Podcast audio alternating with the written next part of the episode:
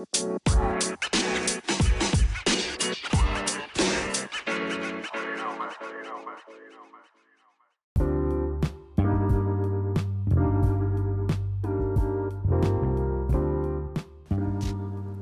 うも。散歩好きクリエイターの塩野です。このポッドキャストでは俺がなんか気になったこととか思ったことをもうひたすらダラダラまったり話すポッドキャストになってます、えー、お付き合いいただければ幸いです。で今回話す項目はなんか飲み物の話しようかなと思います。今日ね休日で、まあ、ちょっと暇だったんでプラプラ散歩してきたんだけど、まあ、その散歩のラストの方でちょっとスタバに寄りました。で新作が出てたんだよね。でその新作の名前が小豆なこわらび餅フラペチーノ。まあそのわらび餅をフラペチーノにしたみたいな。でまあクリームが乗ってそこに小豆が乗ってるみたいな。でまあその小豆なこわらび餅フラペチーノを、まあ、テイクアウトして家に帰って、まあ、飲んだんだけどなんかね微妙だったんですね。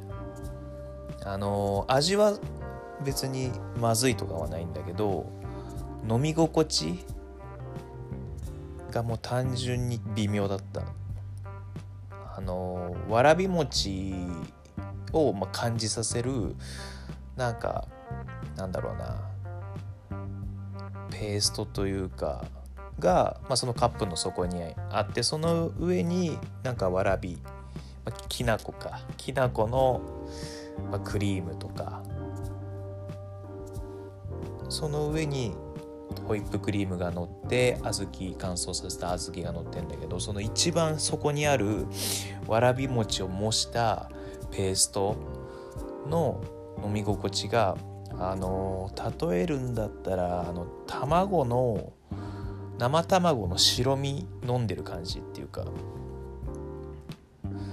なんかわらび餅もっともちもちしてるとかもうちょっとなんか餅感が欲しいんだけどやっぱストローで吸わなきゃいけないから、まあ、結構液状にしてるんだけどその液状の餅感がもう完全に卵の白身生卵の白身を飲んでるみたいな感じなんで、まあ、ちょっとはまんなかったですね。もう一回飲んだらいいかなみたいな。ちょっと残念だったですね。でまあスタバ結構、まあ、好きで新作とかチェックしてるんだけど前にハマったのはあれかな。コーヒーフラペチーノみたいな。大人のコーヒーフラペチーノみたいな。なんかちょっとビターで。なんかそんなに甘くないよみたいな。大人のふりかけみたいな。なんかちょっとハードル高いやつみたいな。それはすげえ美味しくてハマった。めちゃくちゃハマってもうなんか2日連チャンで飲んだりとかして。あれまた発売しないかな。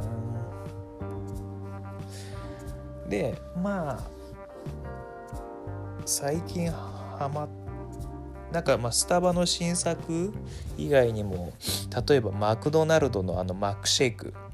マックシェイクの期間限定味とかも結構好きで一時期ハマっててよく飲んでたのがあの巨峰味。巨峰あのブドウの。もう完全マックシェイクブドウ味みたいな。それはもうほんとストレートに想像する味で美味しい。でその後出たのがあのマウントレーニアっていうもうコンビニでめちゃくちゃもう安定して売ってるあのカフェラテのメーカーとコラボした、まあ、マウントレーニアカフェラテ味。マックシェイクの、まあ、カフェラテ味なんだけどもうあれは美味しかった。まあほんとシンプルに想像する味。シェイクとカフェラテ。もうカフェラテのマックシェイク。あれはまあ普通に美味しかったもうあれも多分3日連チャンで飲んだりとか。最近あんまりマックのそのシェイクの新作ってチェックしてないんだけどやってんのかな。だそこがもう全然チェックしてなくて。今度はうんと駅から家に帰る途中にあるローソンよく寄るんだけどそのローソンに置いてあるうんとタピオカミルクティー。結構タピオカミルクティーっぽいシリーズが多分23個あるんだけどもう一番オーソドックスなやつ。タピオカミルクティー。とあのセットで買うのがあの唐揚げくん。唐揚げくんの、まあ、ノーマルタイプかあの辛いやつを。レッドか。唐揚げくんレッドとタピオカミルクティーのセットがマジであの絶妙。まあ量の感じとまあなんかもう遅く帰った日あんまりがっつり飯食いたくねえなみたいな。そんな時はもうタピオカミルクティーと唐揚げくんレッドで済ますみたいな。唐揚げくんレッド家でちょっとレンジで温めるみたいな。は美味しい。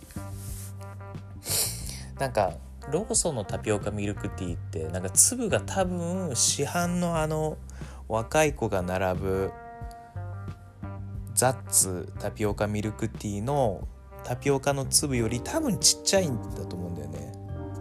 ストローもそんな太くねえし。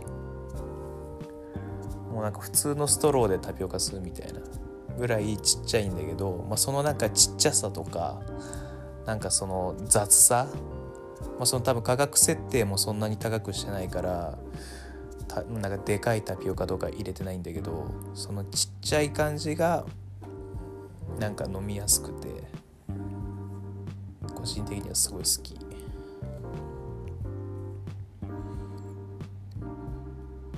もうぜひローソン行った際にはタピオカミルクティー飲んでみてください。もう普通に美味しい。超絶美味しいわけじゃないけど分かりやすいシンプルな美味しさ。そんな感じかな。飲み物。そんな感じです。僕が好きな最近ハマってる飲み物の話でしたじゃあまた。